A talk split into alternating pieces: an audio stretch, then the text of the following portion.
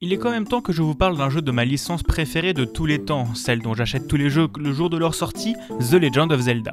Mais pour ne pas faire dans le trop connu, on va éviter le dernier opus acclamé par la critique, on en parlera quand même un jour, ne vous en faites pas, on va parler de The Legend of Zelda Spirit Tracks. Sorti le 11 décembre 2009 sur Nintendo DS en Europe et développé par Nintendo EAD, sous la direction de Daiki Iwamoto et de Eiji Aonuma, cet opus est la suite directe de The Wind Waker et Phantom Hourglass. Dans une terre où les trains sont omniprésents, vous incarnerez Link, jeune apprenti conducteur devant se rendre au château d'Hyrule pour se voir remettre son diplôme de conducteur par la princesse Zelda en personne. Mais là-bas, elle vous demandera de la rejoindre seule pour vous faire part de ses inquiétudes.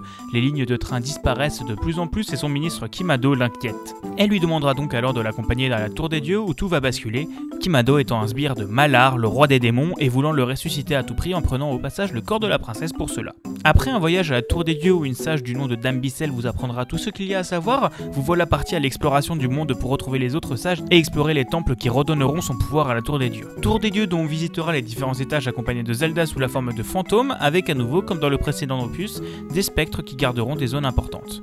Maintenant parlons un peu du gameplay. On ne va pas totalement changer les bases posées par Phantom Hourglass, on fait énormément de choses grâce à l'écran tactile, entre déplacer Link, utiliser des objets ou encore dessiner sur la carte, carte présente à tout moment en haut de l'écran. On se baladera de zone en zone en train en évitant les ennemis qui viendront nous attaquer et les locomotives possédées par le roi démon.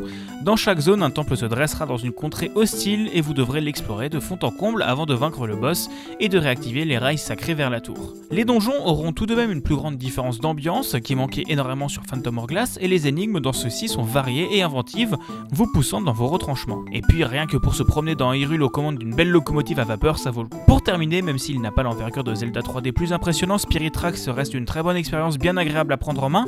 La DS fait de son mieux pour afficher des décors agréables et le principal défaut du dernier jeu à mon goût, le fait de toujours devoir se retaper le temple du roi des mers, a été corrigé dans celui-ci. Ce n'est clairement pas le plus révolutionnaire mais vous pouvez tout de même passer quelques heures plutôt chouettes si vous le trouvez d'occasion sur Wii U ou sur émulateur.